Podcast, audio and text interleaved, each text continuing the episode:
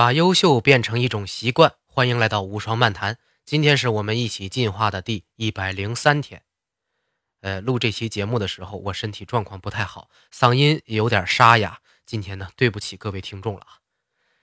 上来呢，我想先抛出一个问题：有多少人知道大学招生的标准呢？那咱们中国人想这个问题的第一反应肯定是这个标准应该是多少分啊？因为咱们有高考制度嘛。想上好学校，看分数就可以了，其他全都不用管。可是，如果是考西方的学校，哎，尤其是美国的那些常春藤名校，只看分数还有用吗？我调研了一下啊，美国常春藤盟校2016年的录取率啊，都在百分之三到百分之五中间。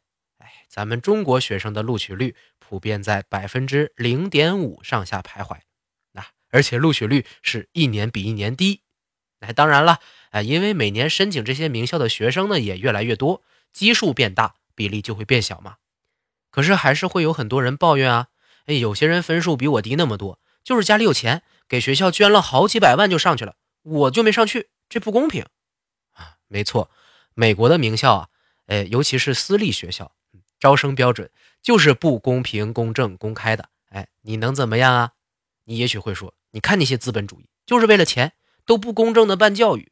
哎，那些分数高的孩子都不让他们上他们学校。哎呀，腐败，还真不是人家腐败，是咱们国人呢太习惯于分数决定一切的这种制度了。美国的大学招生啊，更像是投资人找创业项目。你光是账面上的分数高还不够，你必须能够给学校带来价值，才能进去。这些名校的招生老师甚至还说啊，你越把这个学校当回事儿。你能进来的可能性就越低。相反呢，你越不觉得被录取是个什么大事儿，反倒容易进去。哎，这个可不是我瞎编的啊，是有人专门写了本书介绍这个标准的。这本书的作者和一个斯坦福商学院负责招生的老师关系很好，才淘到了这些内部消息，可信度还是很高的。今天我就给大家说说斯坦福大学商学院的招生标准。第一种人才呢，叫做高等人才，招生的比例呢在百分之五十到百分之六十左右。嗯，这些人呢，首先本科就得是哈佛、耶鲁这种名校出身的，大学考试和 GMAT 这种学术能力考试的分数也要比百分之九十九的人高。学校里面还得拿各种奖项什么的，证明学校里边你就是佼佼者了。到这步呢，就已经刷掉很多人喽，但是还不够，想被判定为高等人才。哎，你还必须得有名企的工作经历，比如在像高盛啊、麦肯锡呀这种超级有名的咨询公司里边工作过两年以上，才算你合格。你还要有权威人士的推荐信，说明你的品格、人缘也好。名校学历、名人推荐、名企经验，哎，具备这三名，你才能进入斯坦福商学院。这些被筛选出来的成功进入学校的人，人中龙凤啊，凤毛麟角啊，这些词就是为他们专门准备的呀！哎呀，学习成绩好，人品好，出身好，还有大公司工作经验，具备这些条件的人会让学校有安全感。学校选择让你进来，至少不会败坏学校的名声。第二种人才呢，叫做特长人才，招生的比例呢在百分之五到百分之十五之间。这些人的成绩分数啊，可能没有高等人才那么高，哎，但是他们都是在某个领域里边有着世界级能力专长的人才，哎，比如说你是搞体育的，那你就得是奥运冠军级别的；那你是搞科研的，得拿过诺贝尔奖才行；你是搞音乐的，得上过公告牌排行榜，就是 Billboard 才可以。这些人就是常人所说的天才。斯坦福呢？也是看中了这些人能给学校带来这种天才，才会准备这些名额。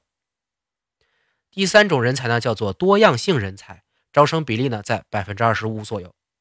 顾名思义，这些人肯定具备着和美国高校主流人才不同的特质啊，他们来自于不同的国家和民族，信奉不同的宗教，有着不同的出身，这能给学校提供多样性。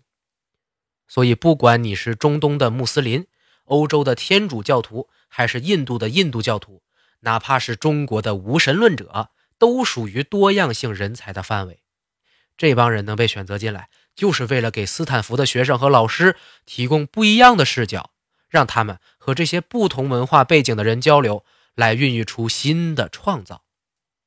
因为如果都是上述的高等人才和特长人才，大家其实都是想法类似的优秀人才嘛，聚在一起很难有突破性的想法。相反，当他们知道了，哦呦，原来还有这种文化呀，哦呦，还有这么想的一群人呐，等等情况，就会摩擦出新的思维去看待并解决问题。创造源自于意外，而多样性就是意外的必要条件，所以。这些多样性人才对于斯坦福来说一样具有很高的价值啊！顺带一提，我们中国学子呢也属于这一波里边的。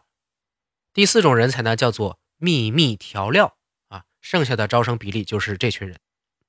这种被录取的人呢数量很少，因为他们身上都有着极其不寻常的经历。换句话说，他们都是极有故事的人。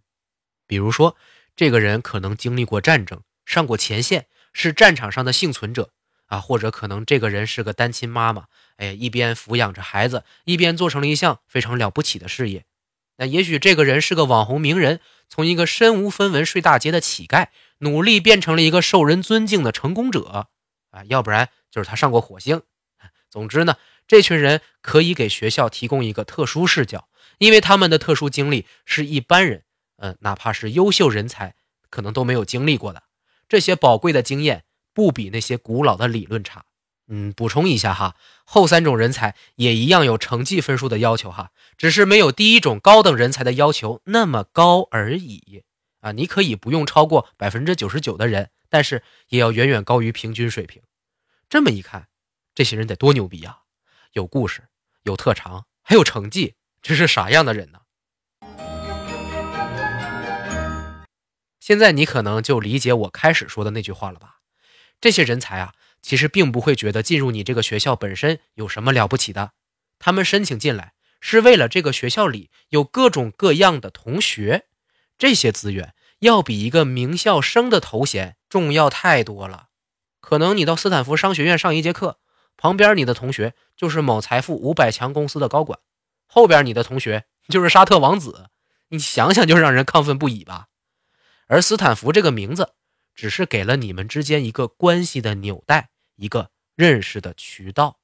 对于学校而言，能给学校带来非常好的名声，出了学校也有能力和意愿回来给学校捐款，这样的人才才是学校愿意录取的。学校录取你啊，不是对你之前努力学习的回报，而是对你未来价值的一种投资。你要给学校带来点回报什么的，不然。凭什么把这么好的资源给你呢？像斯坦福这种超级名校，就是要求每个学生进来的时候就能增加学校的名气，而不是让这些学生单纯借着学校的名气去发展自己。这是一门生意，私立学校的商业生意。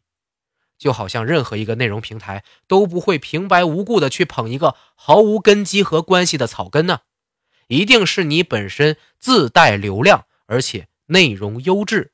要么你是明星，要么你是专家，人家才有可能推荐你啊，给你更好的位置展示自己，这样双方才能共赢。斯坦福和学生之间的关系啊，就如同平台和商家的关系一样，你把自己当成一个手艺人，拼命的钻研功夫，平台把你当艺术家，拼命的捧你的名气，你们之间就会合作的很愉快。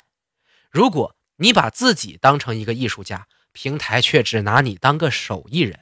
你们之间就没什么可能性了。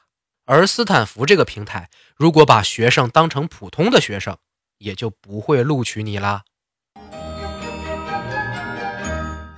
说到最后呢，和我们自己也拉回关系了。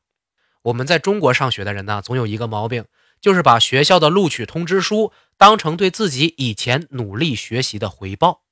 老师和家长天天都在熏陶我们，上了大学你就可以放松了。这种错误的观念直接影响现在的年轻人，把分数看得最重要。你分数高就理应得到回报，你努力就应该得到认可。大学就是你努力的终点。可是事实上，你努力学习本来就是为了你自己啊，为什么需要别人来承认你，甚至回报你呢？如果你单纯因为分数高进了学校，你就会觉得名校生的头衔是对你努力的回报，那么你不会对学校有任何感激，也不可能回报他们。学校为什么要费力不讨好嘞？还不如一个直接给学校捐钱的人来的实在啊！哎，我得重申一下啊，我说的学校指的是斯坦福这种私立大学，不包括公立大学，更不包括咱们国内大学，不要一概而论哈。但是你要说真正的名校，数来数去。还是这种私立大学占了大半部分，因为这种录取方式啊，能最大限度的提高学校的知名度和质量，就会吸引更多优质的学生来申请入学，从而达成一个正向循环。我们确实应该好好思考一下，不光是申请大学，还有在生活工作当中，你有没有给你现在所处的平台带来足够的价值呢？如果你想要进入一个更大更强的平台，人家有没有录取你的理由？你足够优秀吗？你足够独特吗？如果都不是，那就别抱怨什么不公平了，老实的在家里搬砖吧。今天的内容就到这里，我们明天再见。